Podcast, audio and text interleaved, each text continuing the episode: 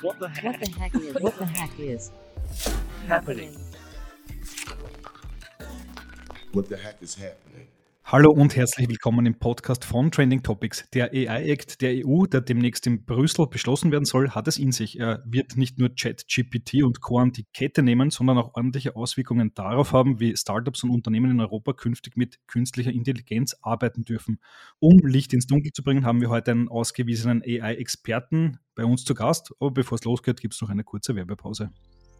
Polestar, das ist einer der großen Challenger von Tesla bei Elektroautos und punktet bei immer mehr Fahrerinnen mit großer Reichweite, schnellen Ladezeiten, Premium-Features und gewohnt minimalistischem skandinavischen Design.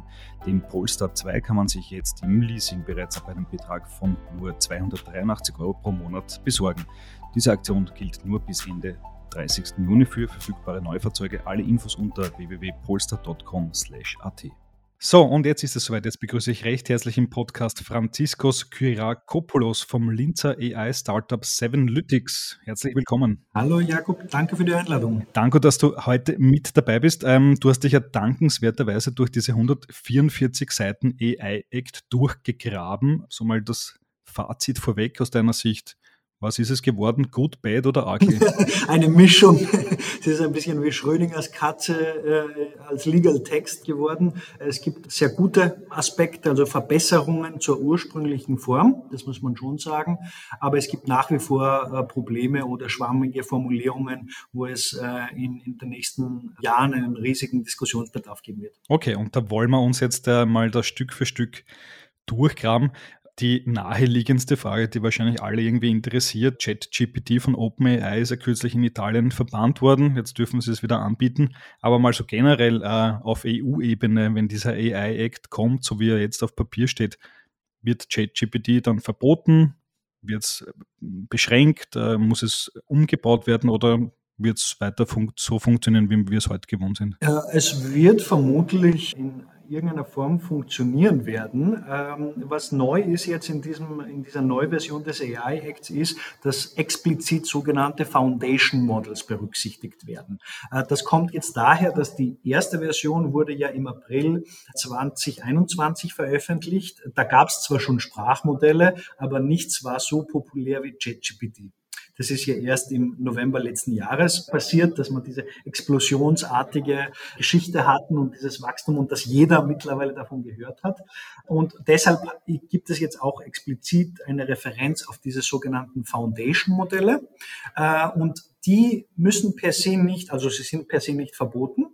Äh, sie müssen auch per se nicht zertifiziert werden, was sozusagen der größte Aufwand dieses Aktes ist, aber sie müssen in einer Datenbank registriert sein und man muss schon äh, einen äh, gewissen Dokumentationsaufwand betreiben. Insbesondere, was auch spannend ist, dass, sagen wir mal, der Energieverbrauch während des Trainings dargestellt werden muss. Das ist gut für die Umwelt und für die Transparenz, wenn man an ESG und Konsorten denkt, wird aber für kleinere Startups schon mal problematisch. Das heißt, wir haben hier wieder einen guten Aspekt, dass sozusagen diese, diese Neuentwicklungen in der Regulierung mit einbezogen werden. Äh, wenn ich aber nicht differenziere zwischen Firmen wie OpenAI und dem äh, kleinen Startup von nebenan, dann wird es problematisch. Hm, okay, du hast es gerade angesprochen, die Foundation Models, jetzt sind die meinem Verständnis nach zum Beispiel GPT-4, äh, darauf basiert ja äh, ChatGPT oder Bing Chat, äh, man kann es auch via API anzapfen. Aber dieses Foundation Model, das heißt, da muss man dann zumindest mal mh, hm, registrieren lassen, irgendwo in Brüssel wahrscheinlich, und dann dokumentieren. Das heißt, ich muss äh, Brüssel Bescheid geben, mit was ich das da trainiert habe. Also habe ich äh, zum Beispiel die Wikipedia da reinfließen lassen oder, äh, weiß nicht, die Trending Topics Artikel. Ja, genau, so wird es sein müssen. Äh, und das ist etwas, was aktuell in der Open Source Community ja auch immer mehr passiert. Ja, man muss ja unterscheiden zwischen offenen äh, Modellen und closed Modellen wie GPT-4 ist ein, ein, geschlossenes Modell, weil wir nicht einmal genau wissen, wie es gebaut wurde oder welche Daten und was da noch passiert äh, wurde. Wenn man auf der anderen Seite sieht die Open Source Community gerade in den letzten Wochen ist das sehr aktiv, immer neue, äh, auch kleinere Modelle herauszubringen und auch da transparent zu agieren und, und jeder Entwickler sagt, wir haben diese und jene Daten verwendet, zum Beispiel Wikipedia, zum Beispiel äh, Common Crawl und so weiter. Äh, das wird relativ transparent gemacht und das wird dann einfach in Form gegossen. Ob es nach Brüssel geht oder in die österreichische KI-Behörde, die vom Staatssekretär Turski angekündigt worden ist, das werden wir dann noch sehen. Im AI-Act wird von einem AI-Office auch äh, gesprochen, aber das ist noch Entscheidungssache. Okay, also das wird dann auf Länderebene wahrscheinlich äh, noch äh, sich weisen, ob jedes Land eine eigene KI-Behörde kriegen soll. Die österreichische Politik, glaube ich, ist irgendwie offen dafür, was die Angelegenheit für österreichische Firmen wahrscheinlich einfacher machen würde. Ja, also die österreichische Politik, äh, insbesondere äh, das Staatssekretariat, hat ja angekündigt, dass das alles zu langsam geht mit dem AI-Act und dass man die KI-Behörde früher haben will. Äh, und wenn man das gut umsetzt, indem man auch Forscherinnen und Experten mit ans Boot holt, könnte es theoretisch zu einer agilen Umsetzung kommen. Ja, das wäre eine Abweichung vom Standard österreichischen Weg, wenn wir uns, wenn wir offen sind. Da sind wir gespannt, wie es weitergeht. Mhm. Okay. Na gut, also diese Foundation Models, ähm, die gibt es weiter, äh, wenn es auch äh, vielleicht ein bisschen schwieriger wird, mit denen umzugehen. Und vielleicht ist einmal ganz generell gefragt, äh, in diesem AI-Act, da wird ja auch künstliche Intelligenz definiert. Ähm, jetzt gibt es diese Foundation Models, also GPT zum Beispiel oder Palm von, von Google zum Beispiel. Und dann gibt es AGI, also ähm, Artificial General Intelligence, also so eine gesamtheitliche künstliche Intelligenz. Was ist denn da der Unterschied? Die meisten Leute würden ja wahrscheinlich sagen, naja, also mit ChatGPT kann ich eh über alles reden, das ist ja irgendwie auch so general. Aber wo ist der Unterschied? Ja, ich würde noch eine Phase hinzufügen, nämlich Standard-KI, also das, was wir auch entwickeln und was heute schon umgesetzt wird und was seit Jahrzehnten schon definiert worden ist. Ähm, die Unterschiede sind folgende. Also General Artificial Intelligence ist ein bisschen ein philosophisches Thema. Äh, es ist wie in der Physik, wenn man zehn Physiker fragt, was ist die Quantenmechanik wirklich, kriegt man zehn Meinungen. Okay. Und äh, je nachdem, welche philosophische Schule vertreten wird. Und ähnlich ist es ein bisschen mit General Artificial Intelligence. Das Problem ist, wir haben ja nicht einmal eine unbestrittene Definition, was ist denn Intelligenz per se? Also was ist natürliche Intelligenz? Da tun wir schwer, die künstliche zu definieren. Und das ist aktuell auch eine große Debatte Debatte zwischen Experten. Es gibt ja die sogenannten AI-Doomer auf der einen Seite, dann diese AI-Safety-Leute, also äh, das ist der Eliezer Jutkowski zum Beispiel, ist ein AI-Doomer, der ist ja bekannter Gary Marcus, äh, der wurde auch beim, vom US-Kongress angehört. Der Elon Musk nimmt auch eine äh, Stellung zu den Themen. Und da gibt es halt Forscher wie den Jan LeCun oder auch den Seppo Hochreiter bei uns in Linz, die einen sehr pragmatische, pragmatischen Ansatz verfolgen. Und zweitere, und ich würde auch eher zu äh, zweiteren Team äh, tendieren, dass man sagt, die Sprachmodelle sind interessant, ja, sie können sehr viel, aber wir sind noch meilenweit davon entfernt, von einer allgemeinen künstlichen Intelligenz zu sprechen. Wir wissen auch nicht einmal genau, was das ist. Ein zentrales Ding ist, dass diese, diese Modelle haben kein Modell der Welt. Sie wissen nicht, dass sie in einer Welt leben. Ja, wir wissen das schon. Das ist ein wesentlicher Unterschied. Ein zweiter Unterschied, den wir nennen können, ist Wetware. Also unsere Neuronen in unserem Gehirn sind in einer biologischen Flüssigkeit äh, drinnen und sind aus, aus biologischen Zellen. Das ist ein wesentlicher Aspekt meiner Meinung nach. Aber lassen wir mal die, die Philosophie. Was jetzt neu ist in dem AI-Act äh, und wesentlich ist, dass es eine bessere Definition gibt. Was ist denn äh, künstliche Intelligenz? Weil, man muss dazu sagen, in, in dem alten Act von 21, da war die Definition schlecht, weil sie praktisch jede Software beinhaltet hat. Da ist, äh, sind Sachen gestanden wie äh, Suchfunktionalität, logische Programmierung. Das heißt praktisch jedes Excel äh, mit einer Wenn-Dann-Regel wäre laut dieser alten Definition eine KI. Und das ist natürlich Unfug. Oder jede Suchfunktion in einer Online-Shop-Software. Das, das geht zu weit, würde ich mal meinen. Und in, im neuen Act hat man sich an die OECD-Definition angelehnt, die sagt, ein KI-System ist, kann selbst lernen, das heißt, es kann seine Gewichtungen äh, verändern über die Zeit und es äh, erstellt entweder Prognosen oder Empfehlungen oder eine Entscheidungsunterstützung äh, oder eine Entscheidung selber. Das kommt dem, was wir tatsächlich tagtäglich machen, schon erheblich näher. Es ist keine perfekte Definition, die wird es auch vermutlich nicht geben, weil es lässt manche Sachen auch out, aber das ist eine Verbesserung, mhm. sagen wir es mal. Okay, gut. Also äh, mehr Klarheit auf dieser Front. Und jetzt ist natürlich äh, auch eine spannende Sache, was künftig nicht mehr gemacht werden darf. Also es gibt ja tatsächlich eine gar nicht so kurze Liste von verbotener KI. Jetzt wollen wir die nicht runterbeten, aber äh, gibt es da exemplarische Beispiele, was man künftig nicht mehr machen darf? Ja, äh, Biometrie ist es, also alles, wo biometrische Daten von Personen erfasst werden und was dann damit passiert, das ist äh, zum Teil verboten. Ja, es gibt natürlich bestimmte Ausnahmen, was die Polizei äh, äh machen darf, aber da auch umgekehrt eine strenge Regulierung.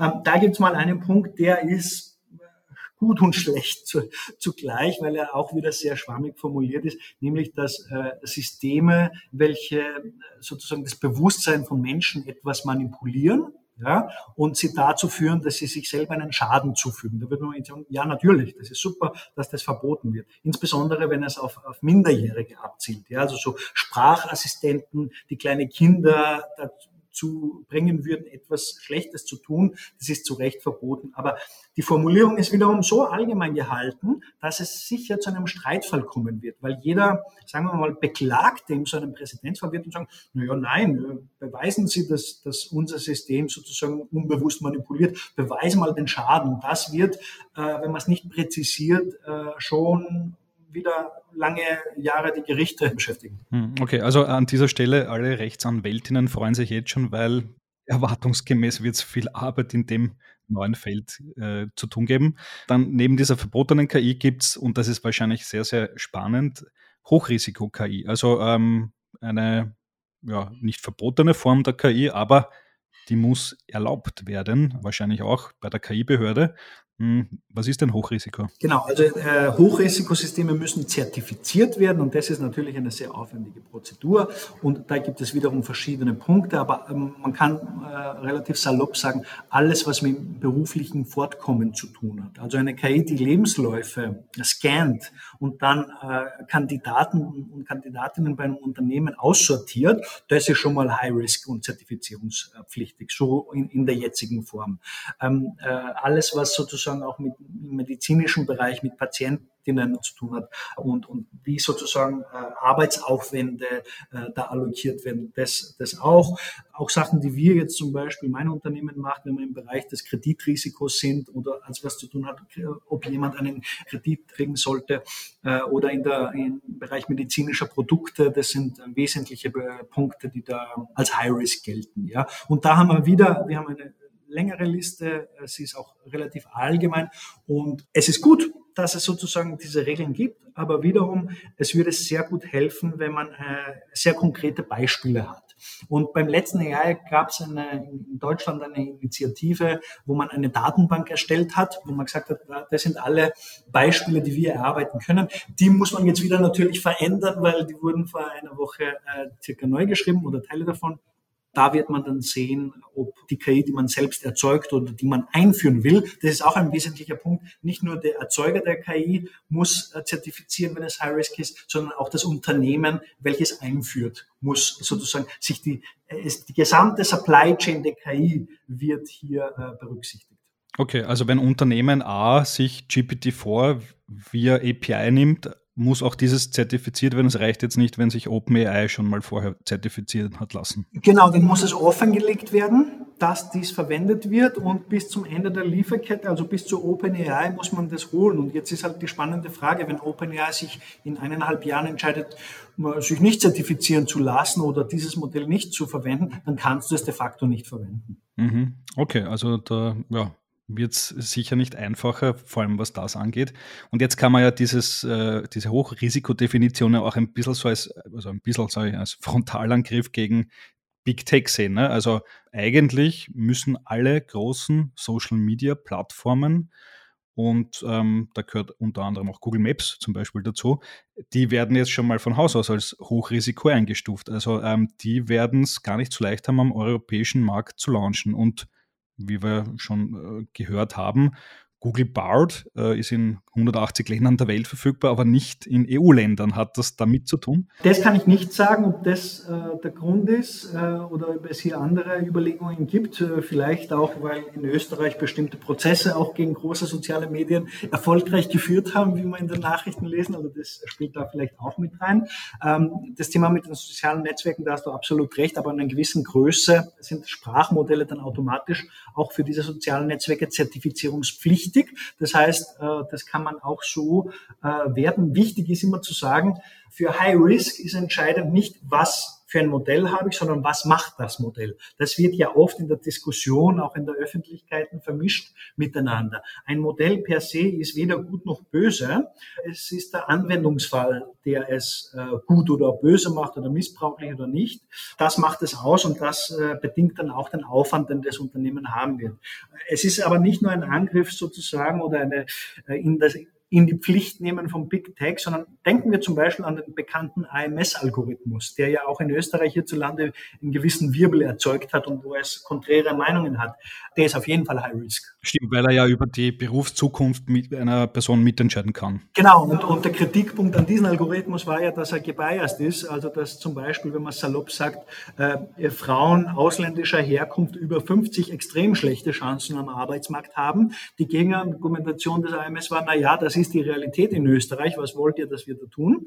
Äh, und das ist eine spannende Diskussion, weil, weil in dieser Zertifizierung steht auch drinnen, dass man offenlegen muss, welche Daten, dass man mit Bias, also Voreingenommenheit äh, in den Daten umgehen muss und, und wie man damit umgehen muss, das ist ein offenes Thema, auch in der Forschung. Also das weiß keiner äh, so richtig, wie man das macht. Ja. Hm, okay, und dann gibt es unterhalb von Hochrisiko noch geringere Risikostufen. Äh, die muss man halt dann eben ähm, anmelden, aber jetzt nicht unbedingt äh, sich mal durchprüfen lassen.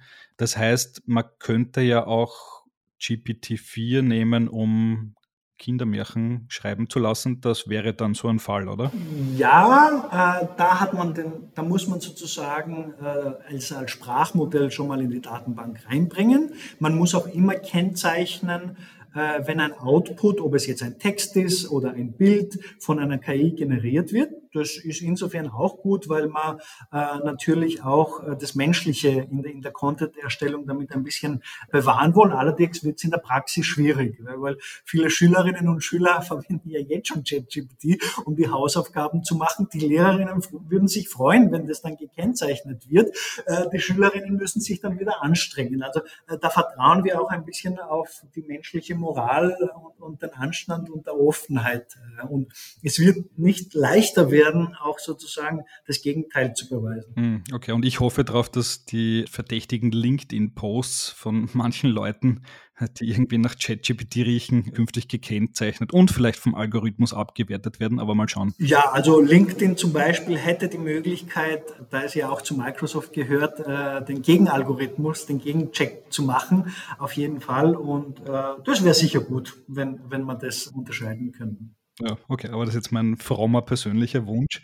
Äh, noch eine Frage zum Thema äh, Open Source. Ähm, der von dir vorher erwähnte Sepp Hochreiter, äh, ja, eine, ja, man kann ihn sicher KI-Koryphäe nennen, in, in Linz tätig. Ähm, der hat ja stark dafür plädiert, dass für Open Source Modelle, KI-Modelle nicht so strenge Regeln geben soll. Hat sich das äh, erfüllt? Nein, also so wie es jetzt drinnen steht, sozusagen per se, wenn, wenn jetzt die JKU Linz mit dem Sepp Hochreiter oder auch wir äh, als Startup äh, ein Open Source Modell erforschen und entwickeln, äh, dann gehört es auch sozusagen äh, in diesen Klassifizierungen rein. Es wird schon im AI-Act erwähnt, dass es hier, dass die Forschung und die Startups eine Erleichterung kriegen sollen. Also man will da schon entgegenkommen und es gibt Passagen in diesen 144 Seiten, die erwähnen, dass man schon ein bisschen differenzieren muss. Äh, äh, aber das ist, das Problem ist eben diese Schwammigkeit und Allgemeinheit und äh, es wird sich dann zeigen, zuerst muss es ratifiziert werden und dann muss man sehen, wie es in der Praxis verläuft. Es wäre grundvernünftig, wenn man hier unterscheidet, weil in der Praxis passiert das ja auch. Wir können jetzt unterscheiden, ob äh, ein, ein Forschungsinstitut ein auf transparent offenen Daten äh, äh, entwickeltes Sprachmodell, vielleicht auch, auch auf offener Infrastruktur, also auf geteilter Infrastruktur trainiert und der Allgemeinheit etwas Gutes bringt, versus geklosten Modell. Und beides wird es geben. Aber es muss, wir können nicht unseren äh, KI-Forscherinnen das Leben schwer machen, beziehungsweise den kleinen und mittelständischen äh, KI-Unternehmen das Leben schwer machen. Das, das wäre extrem kontraproduktiv. Hm, okay, aber dann sollte ja eigentlich hm, am besten noch nachgeschärft werden, um gerade europäische Forscherinnen kleine europäische Unternehmen vielleicht ein bisschen besser zu unterstützen. Und das muss man auch dazu sagen, der AI-Act ist ja noch nicht beschlossen. Also äh, das ist jetzt der, der Vorschlag, es ist ein Kompromisstext, äh, wie es halt so ist in einer Demokratie. Da haben sich die Parteien entlang des Spektrums verschiedene Dinge gewünscht und manche sind da drinnen und manche eben nicht. Und Mitte Juni soll es dann die große Abstimmung im EU-Parlament geben. Bis dahin kann natürlich noch passieren, dass was umgeschrieben wird. Äh, man wird sehen. Vielleicht zum Abschluss noch so generell deine Einschätzung. Die EU hat ja gesagt, sie ist der erste große Wirtschaftsraum, der mit dem AI-Act die künstliche Intelligenz reguliert. Ähm, jetzt sagen die einen, toll, da sind wir Vorreiter, die anderen sagen, um Gottes Willen, wir regulieren uns selbst zu Tode. Was, was denkst du? Also grundsätzlich ist es nicht schlecht, dass wir die Regulierung machen. Wir könnten es besser machen. Wir haben gesehen mit GDPR, also der DSGVO war die gleiche Diskussion. Auch Gott, es reguliert zu Tode. Es hat Sinnlosigkeiten gegeben, wie diese Cookie-Banner, die jeden nerven. Ja, aber was ist passiert? Das wurde in der Welt übernommen. Und sehr schnell haben jetzt auch andere Länder, die USA, die immer ja pro Gegenregulierung sind. Auch China ja, äh, hat und Brasilien, die sind jetzt alle mitgezogen. Da ist diese Diskussion. Der Sam Altman, der CEO von OpenAI, war vom Kongress mit dem besagten Gary Marcus und sie, dort gab es eine Anhörung. Die haben auch gesagt, sie haben es halt Lizenzen genannt und das hat wieder eine kommerzielle äh, sozusagen und Markt macht äh, sichernde äh, Komponente natürlich. Aber da sind wir schon Vorreiter, da, da braucht man nicht schimpfen. Nur die Art und Weise, wie dieser Text geschrieben wurde, war schlecht am Anfang.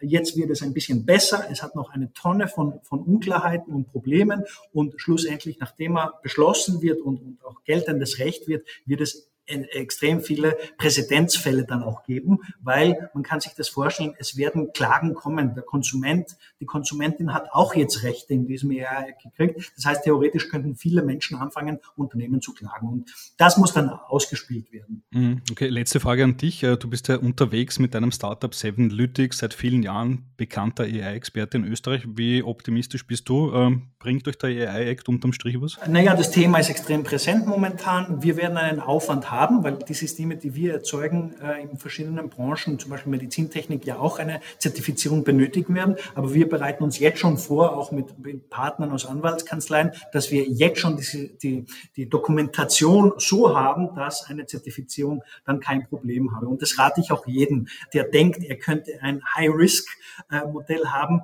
bitte jetzt anfangen. Kompetente Beratung kriegt man in Österreich auch, nicht nur von uns, aber auch von uns.